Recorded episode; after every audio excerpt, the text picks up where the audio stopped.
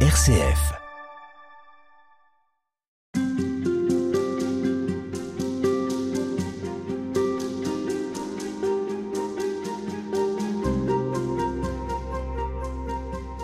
Francis Mercard, on est avec vous pour euh, toute cette semaine. Vous êtes euh, médecin, diacre. Vous avez euh, rédigé un mémoire en théologie qui s'appelle Si l'étranger était chemin pour notre salut. On essaye de voir comment l'avant peut nous permettre de mieux comprendre l'attention à l'étranger, l'attention aux migrants qu'on retrouve aussi dans, la tradition biblique. Les références sont nombreuses. quels épisodes, sur quels épisodes vous vous, vous arrêteriez pour pour nous dire comment euh, cette expérience elle est fondatrice dans l'histoire du peuple de Dieu ah, ils sont nombreux. Je, ne citerai que quelques, que quelques textes de l'Ancien Testament et du Nouveau, mais je rappellerai quand même que vivre l'Évangile aujourd'hui, c'est relire notre vie à travers des rencontres et les échanges que nous pouvons avoir. C'est déjà créer l'Évangile. Or, quand on lit l'Ancien Testament, Dieu, l'autre, se présente souvent comme un étranger à accueillir, Dieu lui-même. Il y a un texte du Deutéronome qui est très intéressant, du Lévitique et plus exactement. Quand un étranger viendra s'installer chez vous, dans votre pays, ne profitez pas de lui, au contraire. Vous agirez avec lui comme avec quelqu'un de votre peuple. Vous devez l'aimer comme vous-même. En effet, vous aussi, vous avez été des étrangers en Égypte. Le Seigneur, votre Dieu, c'est moi. Ça, c'est tiré du Lévitique. Et, mais c'est toute cette tradition sont très nombreuses. D'autres textes, on retrouve aussi, là, cette fois-ci, dans le Deutéronome. Voici les, les propos. Qu'il soit maudit, celui qui ne respecte pas les droits d'un étranger installé chez vous, les droits d'un orphelin ou d'une veuve. Et tous les peuples répondront Nous sommes d'accord. Ça, c'est tiré du Deutéronome. Le peuple en exil, il est, évoqué de manière très régulière dans, l'Ancien Testament. Tout à fait. Il y a, bien sûr l'exode, l'exil. C'est un, thème qui revient de manière absolument permanente. C'est un, c'est un peuple qui, qui est toujours en train de bouger. Et je crois que ça doit être interpellant pour nous qui, comme chrétiens, sommes appelés à être un des pèlerins sur cette terre. La dimension pèlerine que montrent ces textes doivent rappeler un petit peu notre identité chrétienne. Nous sommes là que de passage. Et donc, nous sommes des pèlerins.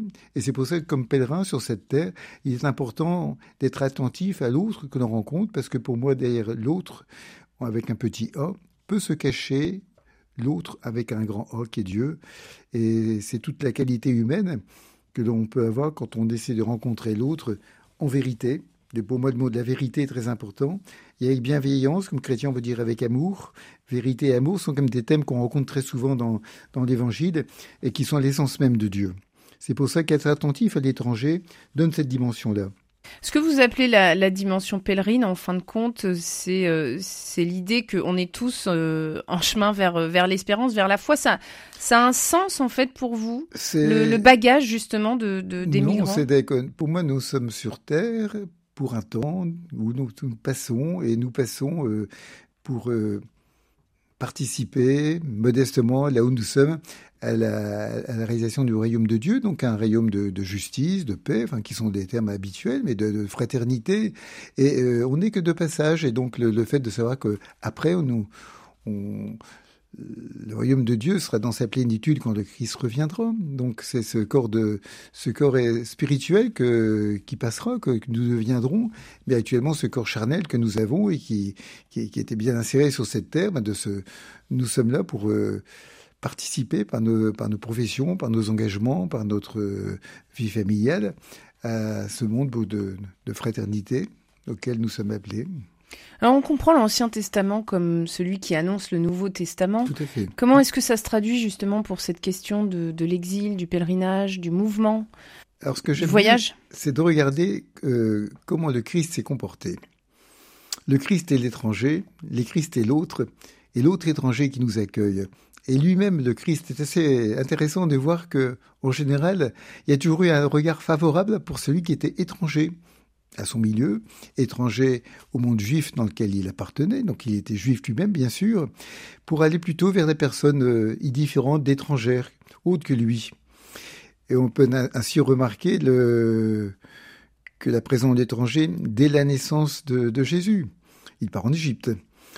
Il est intéressant de voir aussi qu'au niveau de la généalogie, Matthieu, donc l'évangéliste Matthieu, nomme cinq femmes dans la généalogie de Jésus, et sur ces cinq femmes, trois sont d'origine étrangère. Par la mention de ces femmes, il y introduit donc la notion du monde païen. Il ouvre donc sur le salut à toute l'humanité. Donc le monde païen, c'était considéré vraiment comme un monde étranger aux Juifs. C'était le monde juif. Hein, donc le... Il s'adresse aussi de manière préférentielle à l'étranger, que ce soit la veuve phénicéenne ou l'officier syrien. Et il subit l'opprobre de ses compatriotes juifs, les bien-pensants, en disant le salut n'est pas un dû, mais un don. Et bien souvent, il passe d'abord par l'étranger. C'est dit dans le texte. Ce sont, c'est un peu une, c'est l'esprit. Dans très nombreux textes de l'Évangile. Être fidèle au Christ, c'est être conscient que ce chemin passe aussi par la critique et le rejet. Et cela peut être aussi un critère de fidélité.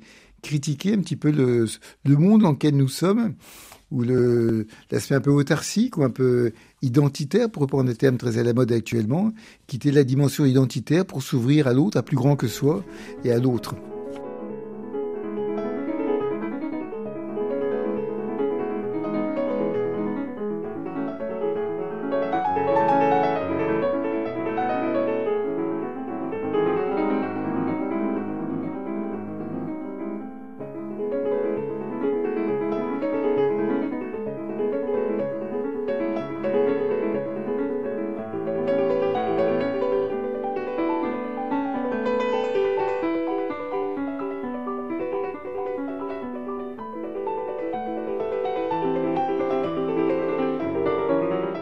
Ça veut dire que le chrétien est censé s'appeler à accueillir l'autre parce que vous, vous le disiez, Dieu est un autre.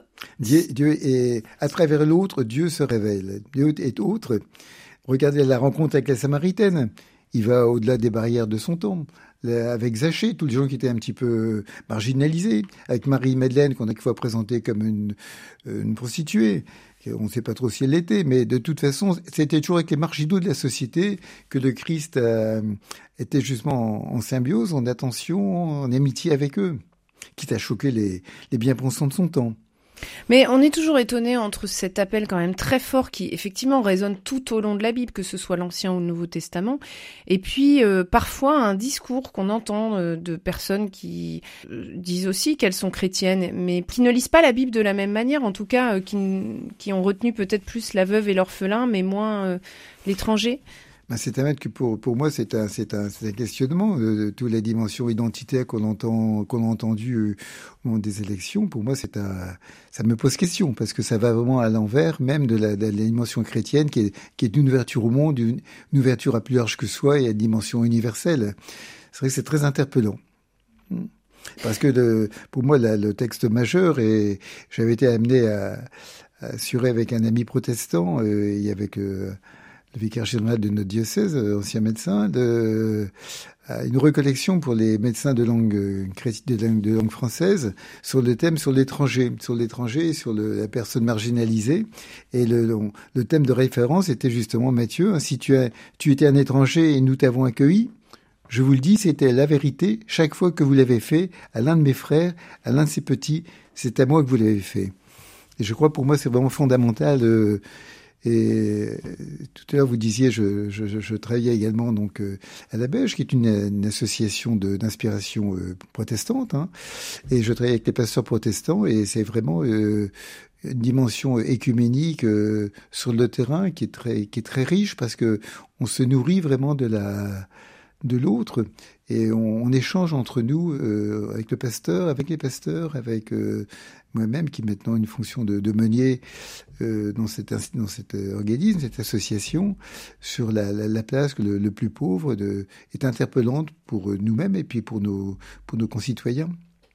Est-ce que vous diriez que toutes les traditions religieuses ont cette euh, prégnance de l'hospitalité, de l'accueil?